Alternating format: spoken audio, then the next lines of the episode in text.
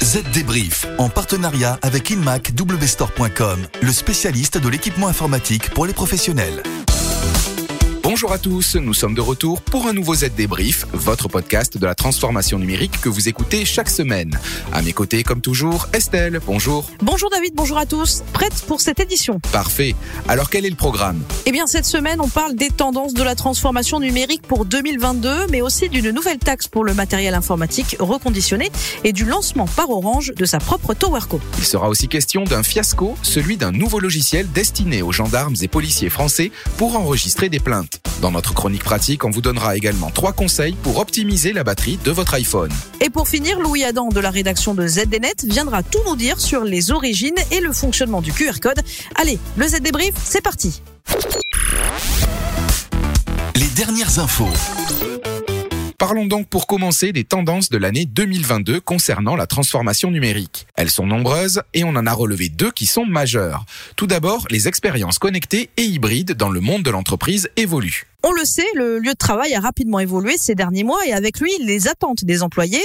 L'utilisation des plateformes de collaboration à distance accompagne le télétravail de manière très importante et elles prennent de plus en plus de place dans le quotidien des entreprises. L'idée maîtresse, c'est de faciliter l'utilisation de ces plateformes de collaboration et pour cela, les responsables métiers vont devenir les partenaires indispensables des DSI. Certes, pour leur faire part de la manière dont ces plateformes sont utilisées au quotidien, mais aussi pour prendre en charge une partie des opérations. La raison Les équipes informatiques sont depuis le début de la pandémie sous très haute pression. Concernant la sécurité informatique maintenant, incontournable aujourd'hui, elle le sera encore plus demain, car les organisations réalisent de plus en plus que la sécurité de leurs applications et de leurs processus dépend des blocs logiciels sous-jacents sur lesquels elle est construite. Ces blocs, ce sont des API. Ces interfaces de programmation d'applications vont devenir les vecteurs d'attaque préférés des pirates informatiques. Ce type d'attaque leur permettra de s'introduire dans les logiciels d'entreprise qui utilisent ces API et de s'attaquer aux données qui y transitent au risque de ralentir la productivité et l'innovation pour un temps, mais mieux vaut être prudent et se pencher sur la sécurité des API. Parlons maintenant de la nouvelle redevance sur la copie privée qui va désormais s'appliquer sur les produits électroniques reconditionnés. Elle vient d'être votée au Sénat et fait pas mal de bruit. Oui, parce qu'elle a pour objectif de réduire l'empreinte environnementale numérique en France, euh, mais on voit que dans les faits, elle est surtout là pour rétribuer les acteurs du monde de la culture. Une redevance qui va forcément avoir des effets sur le prix des appareils reconditionnés. Leur prix devrait en moyenne augmenter de 60%. Et au profit de qui? De la concurrence étrangère évidemment, qui elle ne va pas hésiter à récupérer des parts de marché en cassant les prix sur le secteur des produits d'occasion. Seule l'autre consolation euh, dans cette affaire, les acteurs de l'économie sociale et solidaire vont être exonérés de cette taxe, mais quand on sait que cela concerne 2 à 3 des appareils vendus, c'est une bien maigre consolation pour le secteur. Hein. Parlons maintenant de la toute nouvelle TowerCo d'Orange. Une TowerCo, c'est une Tower Company, c'est-à-dire une entreprise dont l'activité est de louer aux opérateurs télécoms des antennes pour faire fonctionner leur réseau. Baptisée Totem, cette filiale d'Orange gère 26 000 sites mobiles détenus par l'opérateur en France et en Espagne. Un moyen pour l'opérateur historique français de renforcer sa position dans les métiers de gestionnaire et d'opérateur d'infrastructures mobiles passives, mais aussi de bénéficier de nouveaux relais de croissance. Orange souhaite en effet valoriser son parc d'infrastructures mobiles tout en conservant la maîtrise technologique de ses réseaux.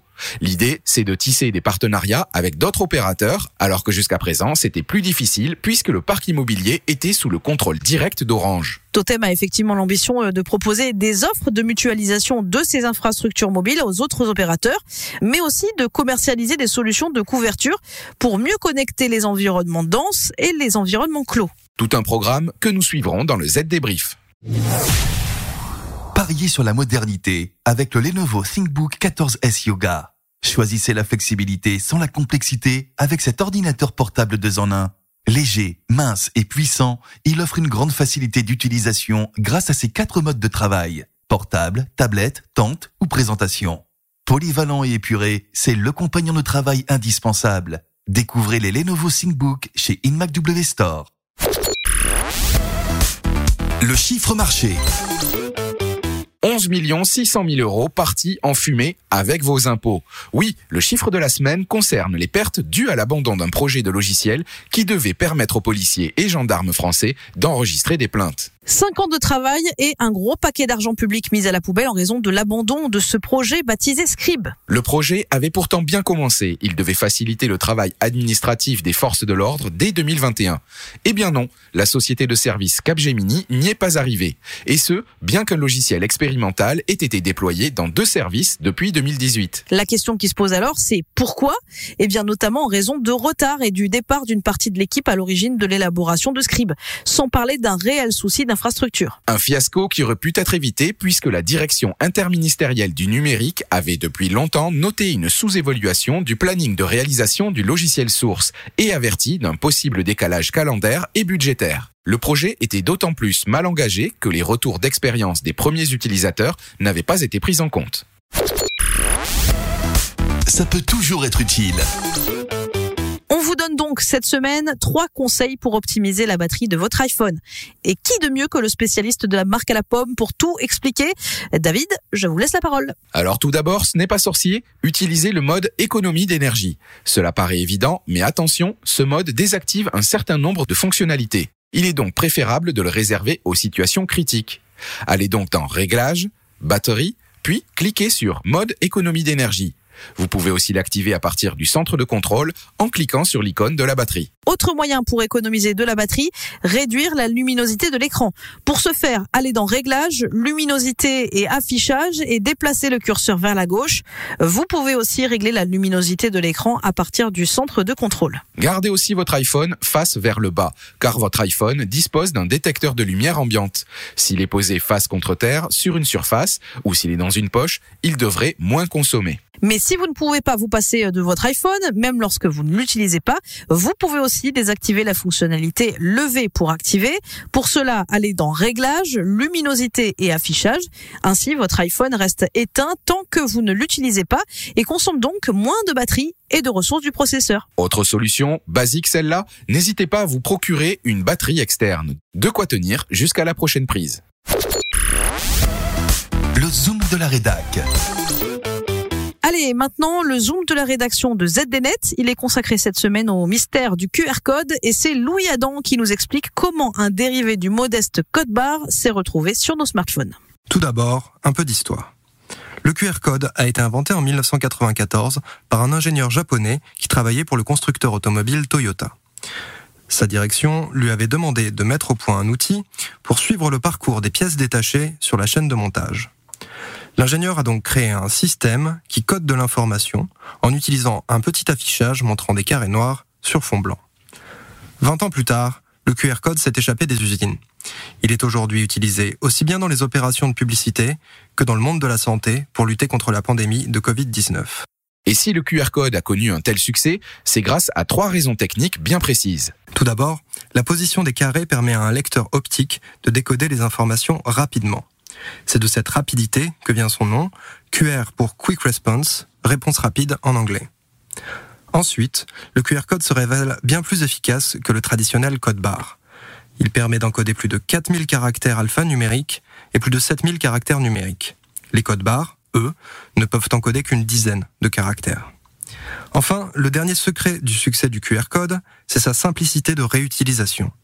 Son créateur l'a placé sous licence libre dès 1999, ce qui laisse la possibilité à d'autres organisations de le reprendre et de s'approprier sa création. Rapidité, efficacité et simplicité d'utilisation font donc du QR aujourd'hui un code à succès. Mais d'autres alternatives existent, comme le flashcode ou le 2D doc.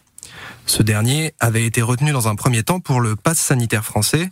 Il s'agit d'un cousin du QR code développé par l'Agence nationale des titres sécurisés. L'apparence et les fonctions sont assez similaires, mais le 2D doc apporte une couche de sécurité supplémentaire pour garantir l'intégrité des données. Mais dans le cadre de l'harmonisation des différents passes européens, il a néanmoins fallu remettre tout le monde sur le même format. Et là, c'est bien le QR code qui a été choisi pour que chacun puisse lire les passes sanitaires des autres. Et voilà, vous ne verrez plus ces petites vignettes de la même manière maintenant. Le Z débrief, c'est terminé. Rendez-vous dans une semaine pour un nouvel épisode. Et comme d'habitude, pour n'en manquer aucun, abonnez-vous sur Spotify, Deezer ou Apple Podcast. Et n'hésitez pas aussi à nous écrire sur le site zdnet.fr ou à nous interpeller sur les réseaux sociaux. Petit rappel aussi, le ZDTech, le podcast de la rédaction de ZDNet, vous attend tous les jours dès 8 heures pour faire le point sur un sujet d'actualité du monde de l'IT et des telcos. Un rendez-vous incontournable désormais. Et puis si vous aimez le Z débrief et le ZDTech, parlez-en à vos amis et dites-le nous en laissant des petites étoiles ou un commentaire sur votre application préférée. À la semaine prochaine. Bye bye. Z Débrief, en partenariat avec InMac le spécialiste de l'équipement informatique pour les professionnels.